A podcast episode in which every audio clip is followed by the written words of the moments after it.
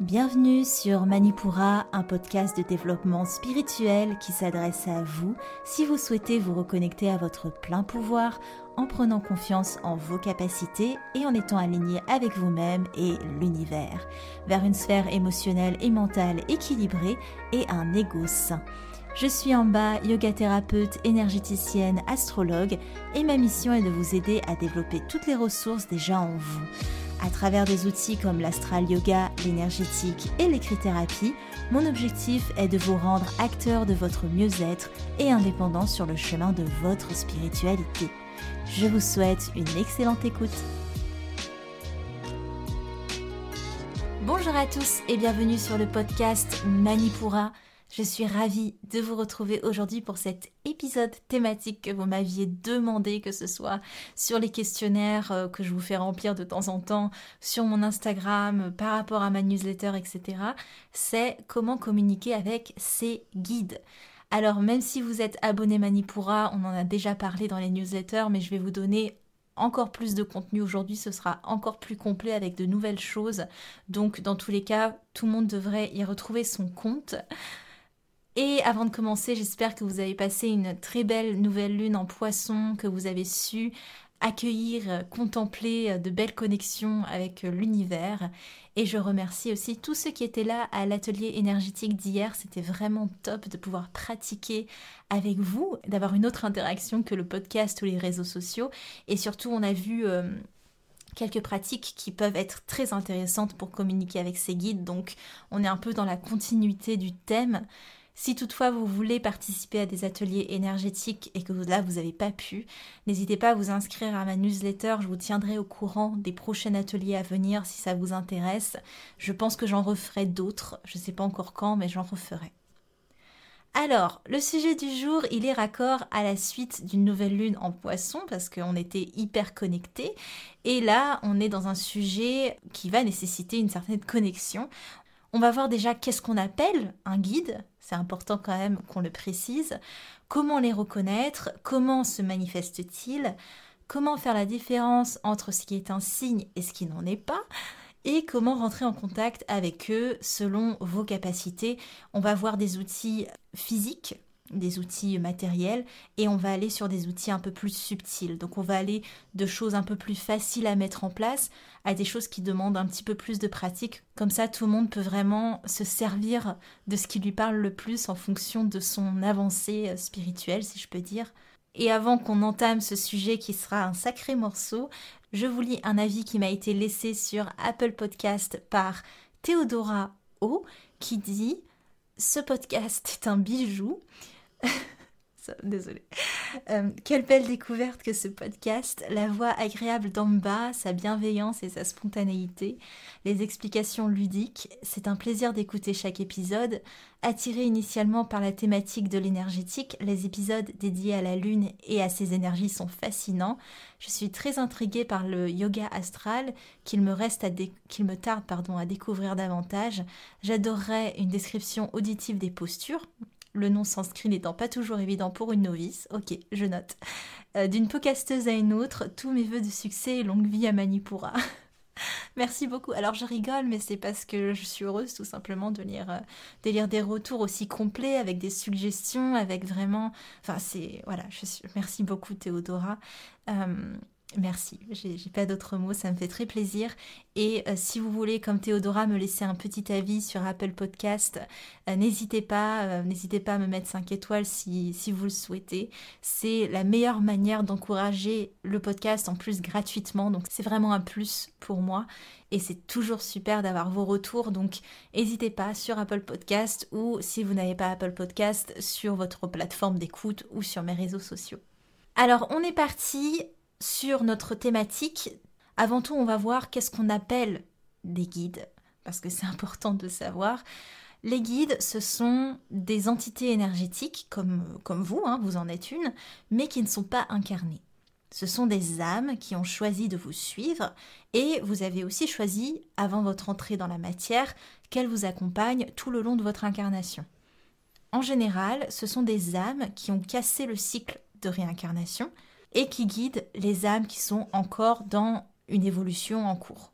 Vous pouvez évidemment avoir autour de vous des entités que vous avez connues de votre vivant, mais elles agissent plutôt en qualité de protecteurs, d'observateurs bienveillants. Elles peuvent peut-être guider, mais elles ne sont pas à la puissance vibratoire des entités qu'on appelle des guides, parce que les personnes que vous avez connues de leur vivant, elles sont souvent encore entre deux plans vibratoires, elles n'ont pas cassé le cycle des réincarnations, donc la, puissance vibratoire n'est pas la même. Les guides qui vous accompagnent, ils sont pas tout le temps avec vous, il faut le savoir, sauf pour ceux qui vous protègent. Donc il y a plusieurs euh, qualités de guides, si je peux dire. Il y a ceux qui sont vraiment là dans une notion de protection, et il y en a d'autres qui sont plus là dans une notion de guidance, justement. De mon expérience, il n'y a pas de nombre défini de guides par personne. Certains parlent de deux guides, d'autres de trois. Personnellement, j'en ai qu'un qui s'est manifesté à moi. J'en ai qu'un que j'arrive en tout cas à, identifier. J'en ai peut-être deux autres, mais ce sont plus des entités collectives, je dirais. Ils sont pas vraiment rattachés à moi, mais ils m'apparaissent assez souvent. Mais c'est pas mes guides à proprement parler. Quand je dis identité collective, c'est pas forcément le meilleur mot, mais en fait, c'est des entités qui peuvent vous guider et qui font partie un petit peu de, de l'humanité, si vous voulez. Par exemple, durant les soins, j'ai régulièrement l'énergie de Gaïa qui vient pour m'aider à ancrer des personnes pour qui c'est nécessaire, et comme ça, moi, je peux m'atteler à autre chose dans le soin. C'est des soins collaboratifs, en quelque sorte. J'ai eu Artemis une fois, et je vous préviens, dans ce podcast, on va aller sur des choses, si vous n'êtes pas prêt à les entendre, je pense que vous allez euh, vite partir. Mais bon, je, vous donne vraiment toute mon expérience et euh, ça parlera à certains et ça parlera pas à d'autres. Mais voilà, que ce soit Gaïa, Artemis ou quelconque euh, entité collective, je dirais, ne vous attachez pas à, au nom ou à l'archétype qu'il y a derrière parce que l'homme avec un grand H a nommé une énergie et l'a personnifiée mais là, moi, je parle bien d'une certaine énergie. Par exemple, Gaïa, c'est une énergie d'ancrage, c'est une énergie maternelle, c'est le fait de faire naître, de donner vie. C'est ça que représente euh, l'entité énergétique Gaïa, et pour bien d'autres choses d'ailleurs. J'ai aussi la Vierge Marie qui est venue parfois, alors qu'en soi, je ne suis pas du tout catholique, enfin je ne le suis plus parce que j'ai grandi dans une famille catholique, mais je le pratique plus depuis des années. Et la Vierge Marie, c'est une entité collective, enfin c'est un guide collectif, elle représente la notion de miracle, la notion de foi, c'est celle qui prend soin, c'est l'immaculée, c'est la pureté, donc c'est une énergie. Il y a un archétype et il y a un nom qui a été mis dessus, mais c'est une énergie en soi. Les guides, ils n'ont pas de forme humaine, ils n'ont pas de genre, ils n'ont pas nécessairement de nom non plus ce sont des énergies, donc elles ne sont pas dans la matière terrestre, mais on va ramener ces énergies à la matière en les nommant, en les caractérisant, parce que nous, humains, ça nous permet de nous repérer avec nos propres repères. Et c'est ok, c'est pas grave en soi, mais gardez en tête qu'il n'y a pas de notion de corps et de matérialité quand on parle de guide. Donc qu'importe le nom que vous mettez, qu'importe l'archétype que vous voyez derrière, c'est vraiment, on parle de la qualité d'énergie, de la nature de l'énergie. Je ne rentrerai pas ici dans la notion d'ange et d'archange parce que tout simplement je ne m'y connais que très peu, voire pas du tout, et c'est pas ma sensibilité, en tout cas, je n'ai pas encore envie de m'y connecter, c'est pas venu à moi, j'ai pas de ressenti d'affinité particulière avec ces nominations-là, donc je ne rentrerai pas dans les catégories ange et archange. Et il y a évidemment plein d'autres entités de différentes sortes, mais bon, là on va rester sur euh, les guides de votre âme. Alors maintenant qu'on sait à peu près de quoi il en retourne, comment se manifestent ces guides? Déjà, vos guides n'ont pas comme volonté d'agir pour vous, ni à travers vous. Votre notion de libre arbitre, elle est centrale dans votre incarnation. Vous avez la liberté d'expérimenter à 1000% ce que vous choisissez d'expérimenter. Les guides peuvent vous aiguiller, ils vous montrent la voie, mais ils ne peuvent en aucun cas vous mettre sur la voie. C'est hyper important d'avoir cette notion en tête parce que les guides n'ont pas le pouvoir de changer ou de moduler votre vie. Vous êtes le seul maître à bord. Ce sont des conseillers, ce sont des soutiens, des protecteurs parfois. Ils ont cette volonté de vous aider, mais ils ne font pas les choses pour vous. Aussi, vos guides ne se manifestent pas dans la matérialité, c'est-à-dire dans le monde que vous pouvez voir, que vous pouvez entendre avec vos sens humains, pour deux raisons. Déjà, ça demande une énergie immense de pouvoir se matérialiser. Ils en ont sûrement la capacité, hein, mais il n'y a pas d'utilité d'arriver à un point si extrême pour vous donner des, des guidances. Et ça demande beaucoup de ressources, c'est pas leur place d'agir dans la matérialité dans tous les cas. La deuxième raison, c'est parce que vous, avec vos limitations énergétiques humaines, qui sont là pour vous permettre de vivre votre incarnation dans la densité matérielle, sur le taux vibratoire terrestre, leur énergie de vos guides, elle est beaucoup trop puissante pour que vous puissiez le gérer si vos guides venaient à se matérialiser, qu'importe la manière. Donc ce serait trop difficile à gérer pour vous énergétiquement parlant, et qu'importe au final qu'ils puissent se manifester ou non, le plus important ce n'est pas de les rencontrer en soi, c'est les messages qui vous délivrent. Le, fait de vouloir les rencontrer, c'est un peu de la curiosité de, de l'ego, si vous voulez, on a envie de savoir. Comprenez bien que le seul objectif des connexions que vous ferez avec eux, c'est dans une perspective d'évolution et non pas dans une perspective récréative, si je peux dire. Alors comment ils agissent concrètement? Ils vont plutôt agir grâce aux synchronicités. Parce qu'ils ont accès à plusieurs dimensions simultanément et ils peuvent relier et faire vibrer des énergies sur la même fréquence espace-temps, même si ici quand je parle d'espace-temps, ça n'a rien à voir avec notre compréhension terrestre, c'est bien des notions relatives parce qu'en vrai, il y a tout autour de nous plusieurs espaces et plusieurs temporalités, si bien qu'il n'y a pas vraiment d'espace ni de temporalité. C'est un micmac de plans vibratoires. Donc je ne vais pas rentrer dans les détails, mais retenez que vos guides, ils vont agir selon des synchronicités pour vous passer des messages. C'est les fameux signes, le fait qu'une chose arrive à tel moment, à l'endroit et au moment où vous pouvez le percevoir. Pour vous donner un exemple concret de synchronicité, je vais prendre mon exemple. Je vous avais demandé sur Instagram si vous vouliez mon retour d'expérience et vous m'avez dit que oui, donc euh, je me lance, même si c'est un peu compliqué pour moi. donc pour vous donner un exemple, au moment de ma transition professionnelle, où j'étais vraiment dans un entre-deux sans savoir trop qu'est-ce que je devais faire, j'ai ma voiture qui est tombée en panne deux fois en deux semaines, deux pannes différentes. J'ai mon camion, pour ceux qui ne le savent pas, je suis routière à côté. J'ai mon camion qui est tombé en panne dans la semaine, ce qui n'arrive presque jamais. Et j'ai ma carte conducteur qui est la carte indispensable pour conduire quand on est routier, qui euh, se faisait éjecter du lecteur du camion, chose qui ne m'est jamais arrivée en 8 ans de route. Bon, ça fait déjà pas mal de synchronicité. Ensuite, je suis tombée plusieurs fois sur des messages que je n'avais pas cherchés. Je tombais sur des émissions de radio où on parlait de transition professionnelle. Je tombais sur des guidances qui me disaient mot pour mot, il est temps de changer, passe à l'étape suivante, je vous promets. Donc voilà, et ça c'était, j'en ai eu quatre ou cinq de messages comme ça. Donc on ne peut pas faire plus clair si vous voulez. Évidemment là ça faisait beaucoup d'un coup, mais soyez attentifs aux synchronicités parce que c'est vraiment là que vos guides vous interpellent. C'est un peu leur champ de possible connexion. Aussi, c'est important que je vous parle de ce qu'on interprète comme des signes, mais qui sont en fait des projections mentales liées à notre besoin de contrôle. Par exemple, typiquement, si vous avez envie de prendre telle direction, vous allez vous accaparer tout ce qui pourrait ressembler à des signes pour confirmer votre idée. Il y a une différence entre les projections mentales et les captations de votre intuition. Si à chaque fois que vous demandez un signe, vous demandez explicitement un signe et que vous recevez quelque chose qui va dans votre sens, il faut se demander si vous n'êtes pas en train de créer des projections mentales pour confirmer vos envies. En soi, vous pouvez voir beaucoup de signes, puis plein de synchronicités qui viennent euh, toquer et qui vous disent le contraire. Mais vous êtes tellement focus sur les signes que vous vous projetez mentalement que vous ignorez, que vous passez outre les synchronicités qui se présentent à vous. Concrètement, si je reprends mon exemple de transition, niveau financier, ça me faisait peur parce que forcément, lâcher un job salarié, c'est jamais évident. Et j'avais plein de signes comme quoi ce n'était pas le moment, j'avais des factures qui tombaient, j'avais ma voiture qui tombait en panne, il fallait que je répare. Donc moi je me disais que ça c'était des signes que c'était pas le moment. Et en face, j'avais toutes ces synchronicités qui m'empêchaient d'aller au travail, qui me mettaient, enfin qui me montraient une autre voie.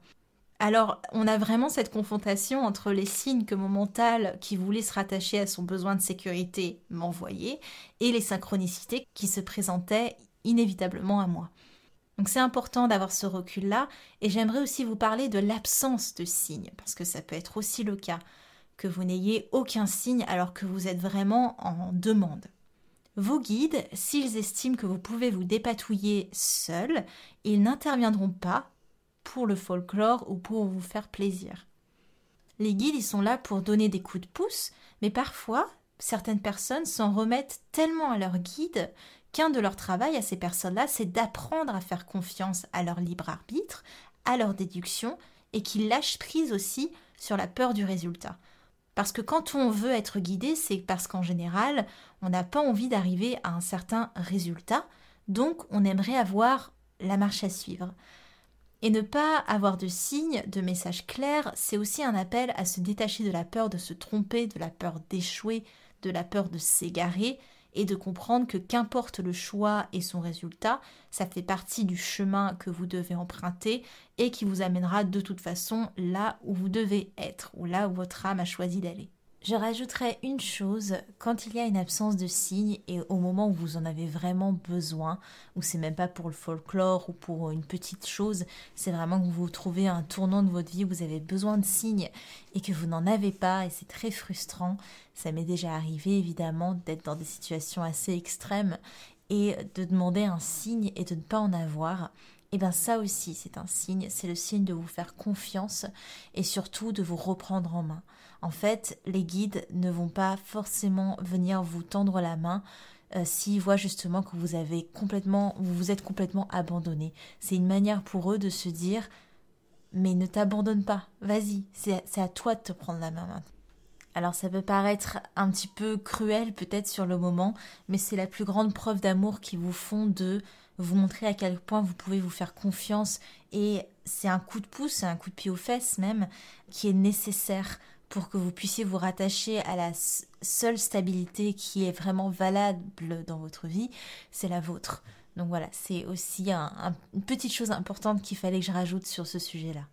Maintenant que je vous ai parlé de comment se manifestent vos guides, je vais vous dire comment vous pouvez les reconnaître. Si toutefois la curiosité ou l'envie de les connaître vous pique, si vous souhaitez prendre le temps de reconnaître vos guides, ça peut être intéressant d'observer les synchronicités qui se présentent sur le long terme. Par exemple, euh, je sais que mon guide principal, pour l'instant j'en ai canalisé qu'un de guide, il est rattaché au nom Marja. Alors, c'est une vibration, ce sont des syllabes qui semblent liées à ce guide. Je dis pas que c'est son nom, mais moi je l'appelle comme ça pour me repérer, pour repérer son énergie. Quand j'étais petite, je vous donne mon exemple personnel et on va arriver sur des choses un peu personnelles, mais je me dis que ça peut quand même vous aider à illustrer la chose. J'avais un arbre dans le jardin. On avait un jardin ouvert, euh, sans limitation, c'était vraiment, vraiment sympa. Et j'étais tout le temps fourguée dans cet arbre. Et petite fille perchée que j'étais, dans tous les sens du terme, je l'avais appelée Marja. Sans vraiment de réflexion, et je jouais dans mon monde imaginaire comme n'importe quelle petite fille. Des années plus tard, j'ai rencontré mon compagnon qui est... Alors je ne suis pas fan des appellations parce que je trouve qu'il y a un côté donner un nom pour catégoriser, mais c'est ce qu'on peut appeler un enfant indigo et c'est un messager. Il m'a beaucoup aidé à mettre le doigt sur des choses. Il m'a pas forcé dans une vérité, il m'a proposé d'autres pistes de réflexion et après moi j'ai fait mon chemin. Mais quand bien même sa mère, donc ma belle-mère, elle est aussi très connectée, c'est une femme qui régulièrement reçoit des messages et le destin fait qu'elle s'appelle Marja. Alors, c'est Maria en prononciation néerlandaise, mais ça s'écrit Marja. J'avais jamais fait le rapprochement jusqu'au jour où j'ai fait un tirage et là, venu de nulle part, le nom Marja a vibré dans ma tête et ça a été une évidence fulgurante. C'était Marja. C'était Marja et c'est un son vibratoire qui est rattaché à cette entité qui me guide. C'était juste une évidence. Beaucoup plus tard, j'ai compris que toutes les scénettes de mon imaginaire que je jouais dans mon jardin après avoir visité mon arbre, et j'en faisais beaucoup des scénettes, c'était en fait des tableaux de vie antérieure, et c'était pas anodin, c'était vraiment que je captais par le jeu des mémoires karmiques. Et plusieurs fois, quand des personnes me faisaient des soins énergétiques, ils me disaient qu'il y avait une présence avec une odeur boisée autour de moi. Alors, non pas que mon guide soit un arbre, mais chaque entité a une certaine empreinte énergétique, comme vous, vous avez une empreinte énergétique, et celle de mon guide se manifeste notamment par une odeur qu'on peut caractériser de boisée. C'est un moyen de le repérer. Tout ça pour vous dire à travers mon histoire personnelle qu'en mettant en relation, c'était très dur pour moi de vous dire tout ça parce que c'est vraiment des choses euh, c'est des choses, euh, c'est des captations qui sont très personnelles, mais bon, il faut bien que je vous illustre mon propos. Donc tout ça pour vous dire que en mettant en relation un certain nombre d'éléments, on peut avoir une certaine idée déjà. Mais je vous encourage pas à être dans une recherche intellectuelle parce que là c'est l'ego qui veut s'accaparer une information. Viendra à vous ce qui viendra à vous. Faut pas se prendre la tête.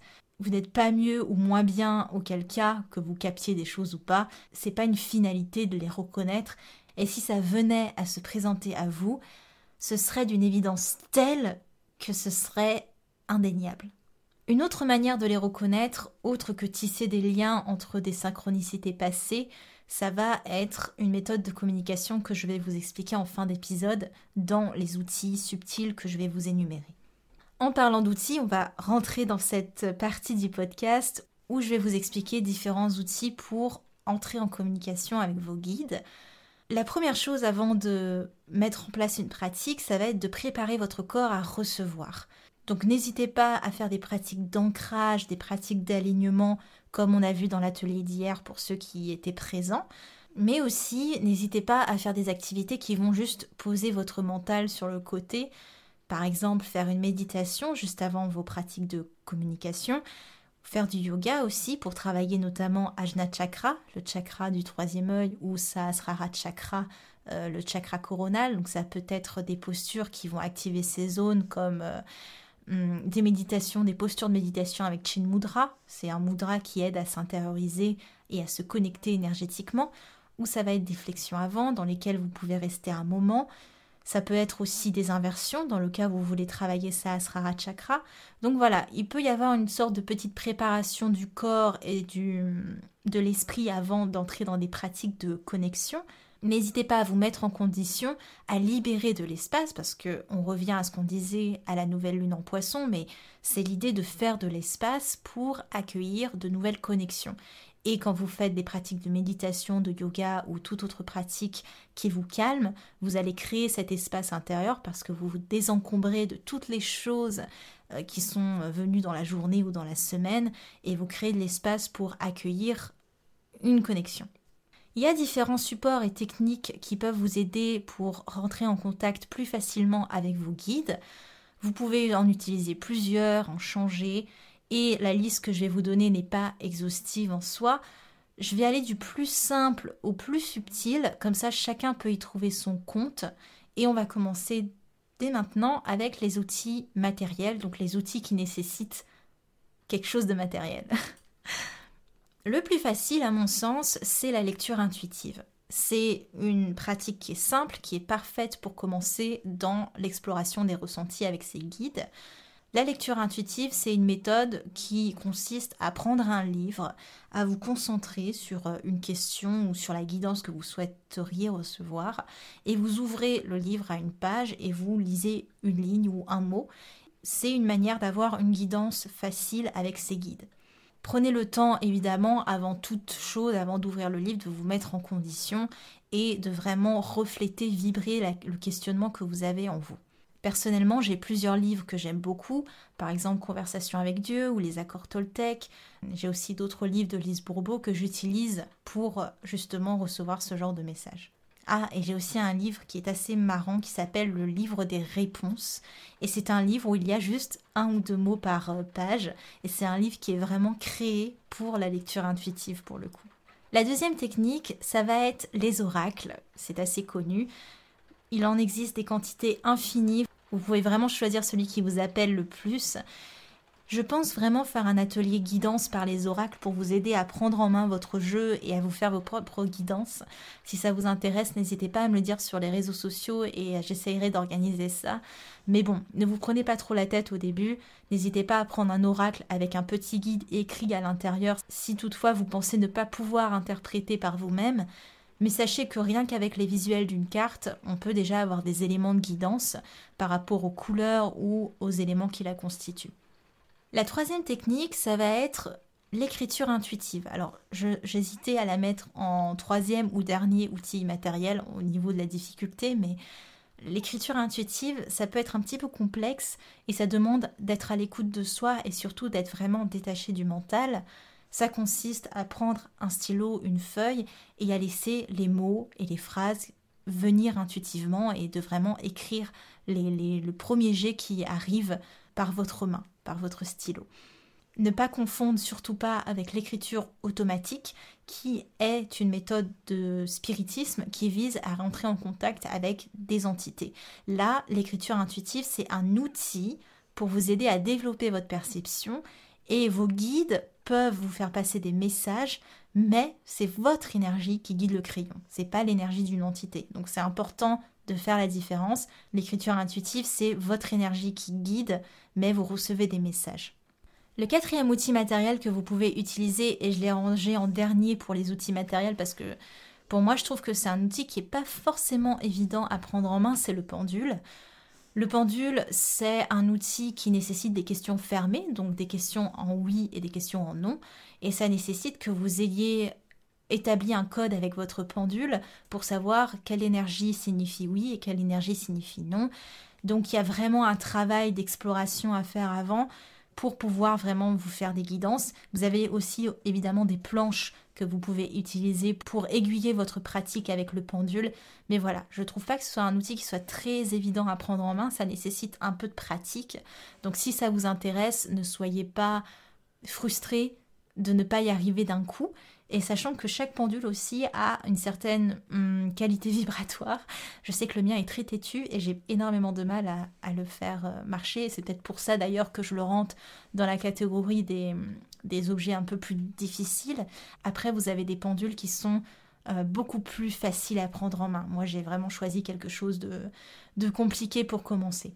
On arrive dans la partie des outils subtils.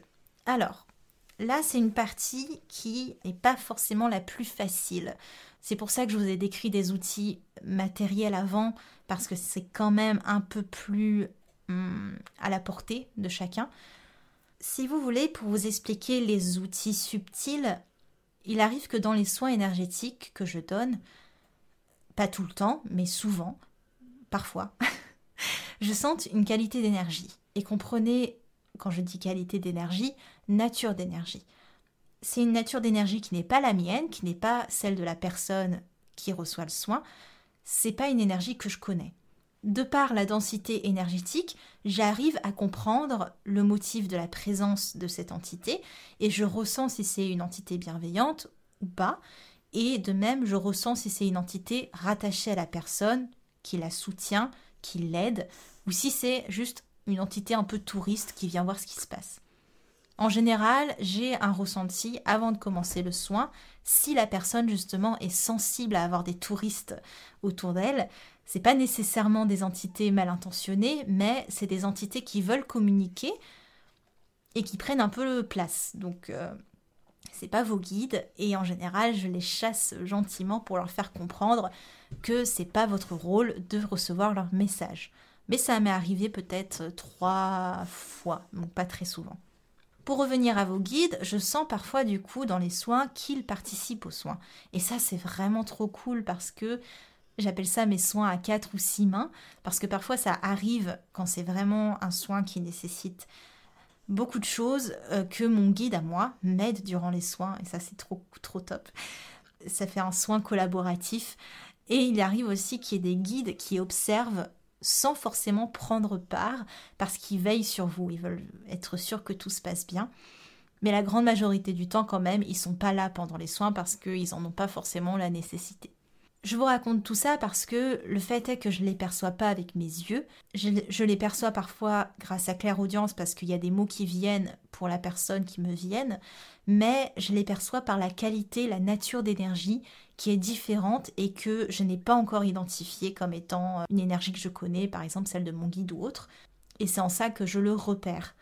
Donc vous l'auriez compris, vous pouvez faire la même chose. C'est une manière très subtile de faire pour entrer en contact avec vos guides et c'est pas quelque chose de facile à mettre en place à moins que vous ayez par nature des facilités à vous connecter à d'autres plans, mais c'est une technique. Et pour pratiquer ça concrètement, ce serait déjà de vous poser dans une posture de méditation, de, prendre le temps de vous connecter à votre énergie. Donc ça demande déjà que vous puissiez vous connecter à votre énergie, de vraiment être dans cette écoute de soi. Comme ça, vous savez déjà quelle est votre empreinte énergétique et vous pouvez faire la différence entre ce qui est vous et ce qui n'est pas vous. On l'a vu dans l'atelier énergétique d'hier avec ceux qui étaient là. N'hésitez pas à vous faire une petite pratique de protection avant de commencer et après, donc quand vous êtes prêt, vous pouvez vous amuser à voir si vous percevez autour de vous d'autres densités énergétiques.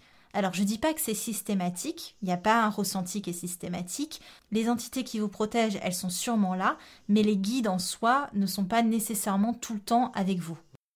Toutefois, si vous formulez une demande et que vous travaillez sur votre présence énergétique et les présences qui vous entourent, il se peut que vous arriviez à capter des ressentis à un certain moment. Vous ressentez qu'il y a une énergie avec vous qui n'est pas vous. Alors je sais que ça peut paraître très compliqué à mettre en place, mais ça vient avec le temps, l'habitude, la pratique, l'écoute de soi également, parce que plus vous vous écoutez, plus vous savez ce qui n'est pas de vous. Et ne soyez pas trop dans une recherche de quelque chose de trop personnifié, ne soyez pas dans une recherche de caractéristiques humaines, vos guides ne sont pas incarnés comme euh, on peut le voir dans les films ou, que sais-je. Alors ça c'est pour vraiment apprendre à les connaître, apprendre à distinguer leur énergie de la vôtre. Mais si vous avez des questionnements précis à leur demander, je vous conseille de faire résonner en vous déjà l'énergie du oui. Donc c'est-à-dire vous vous dites oui et vous ressentez la vibration énergétique du oui, qu'est-ce que ça fait en vous, quels sont vos ressentis, quelles sont les sensations que ça, que ça développe. Et vous faites la même chose avec le non.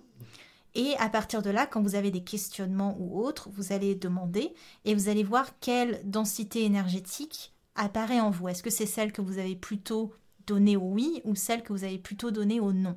En fait, c'est le même principe que ce que vous faites avec le pendule. Avec le pendule, vous avez établi quel mouvement est un oui et quel mouvement est un non. Et eh bien là, c'est la même chose, à la seule différence que vous êtes l'outil qui réceptionne les vibrations au lieu que ce soit le pendule. Voilà, j'espère que je ne vous ai pas trop perdu, mais c'était plein de petits outils que vous pouvez utiliser pour entrer en communication avec vos guides. Encore une fois, ne soyez pas impatient, ne soyez pas trop dans une recherche, viendra ce qui viendra. Vos guides sont là dans tous les cas que vous puissiez vous connecter à eux ou non. C'est pas un prérequis, ils sont là. Juste essayez de prendre conscience de toutes les synchronicités qui se présentent à vous et de comprendre que vos guides ne passeront pas par le mental, ils passent vraiment par des synchronicités. Donc de faire la différence entre projection mentale et ressenti intuitif. Une dernière chose, n'oubliez pas de remercier vos guides, c'est très important. Soyez toujours et dans n'importe quelle activité que vous faites euh, en matière d'énergétique, dans une logique de donner-recevoir, c'est-à-dire que c'est pas un mouvement unique, c'est-à-dire que c'est pas forcément vos guides qui vous donnent, qui vous donnent. Soyez aussi ouverts à, à donner vous-même. Et ça passe juste par des remerciements, parfois, quand vous ressentez le besoin. Ça passe par envoyer de belles énergies à vos guides. Donc soyez vraiment dans cette logique de donner-recevoir. Quand on fait des soins énergétiques, il faut remercier la Terre.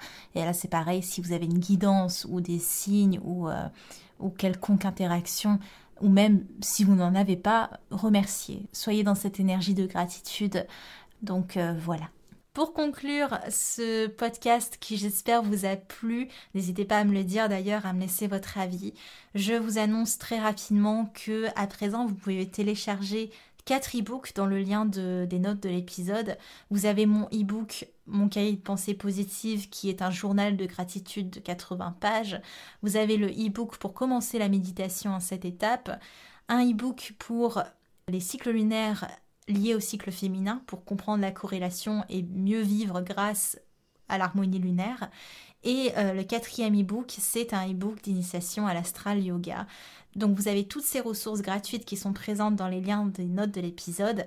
Et quand vous les téléchargez, vous êtes immédiatement inscrit euh, aux abonnés Manipura et je vous tiens au courant de tous les ateliers que je mets en place. Évidemment, vous pouvez vous désinscrire si vous voulez, mais voilà, c'est une manière de rejoindre un peu la communauté Manipura et d'être tenu au courant de tous les événements que j'organise si vous voulez euh, faire des ateliers guidance, euh, communication avec les guides ou des ateliers énergétiques à l'avenir avec nous. Il me reste plus qu'à vous souhaiter une bonne semaine, à vous laisser décanter un petit peu toutes ces informations. C'était Amba de Manipura. Merci.